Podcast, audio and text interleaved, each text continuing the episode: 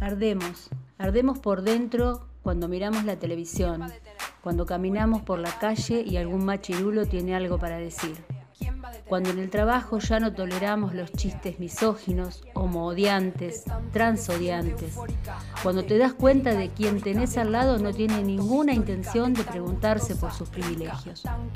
Todo ese sentir, toda esa rabia aparece cuando comenzamos a mirar Violeta, cuando nos vemos cada vez más empoderadas, cuando crece nuestra lucha y organización. Cuando miramos Violeta, ya nada es igual suena y cinética y simpatiza con el tipo de tu lírica. Podcast Otro Viento. Solo podemos avanzar al feminismo rompiendo el pacto. ¿Qué pacto?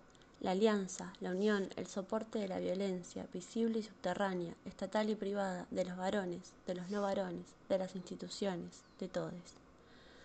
Cubrirnos, encubrirnos, solaparnos, callar no sirve. No nos sirvió nunca. Nos siguen matando.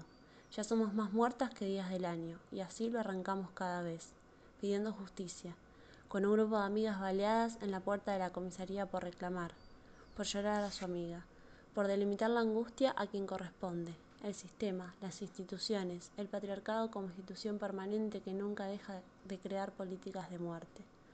¿Qué pacto?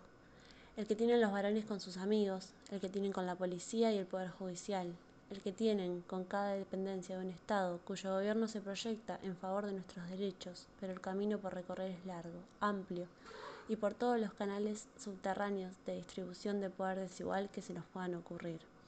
Este 25 de noviembre quizás nos encontremos en la calle o quizás no, pero la hora de desarmar la alianza ha llegado porque no hay otro camino posible para la deconstrucción que el pleno entendimiento de las responsabilidades sociales compartidas al momento en que ocurre un femicidio.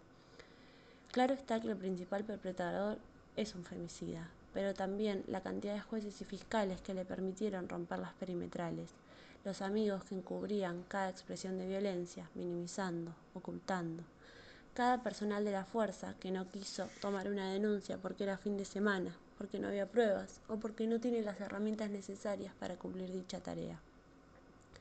Lo que hay que romper es el silencio intravincular, dejar de callar eso que no se dice, eso que incomoda, eso que nos hace ruido pero que por las dudas no decimos nada, dejar de justificar la violencia y empezar a actuar con anterioridad para que una puteada, un golpe, un celo no se transforme en una menos.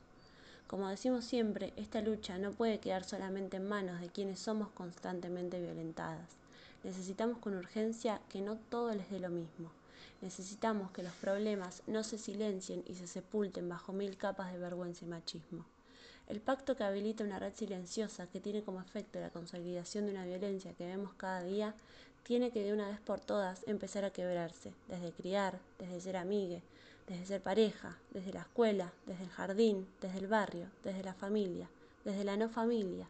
Acompañar este proceso es tarea de todos. Nosotras ya estamos dispuestas, pero necesitamos dar este salto. Rompamos entre todos el pacto.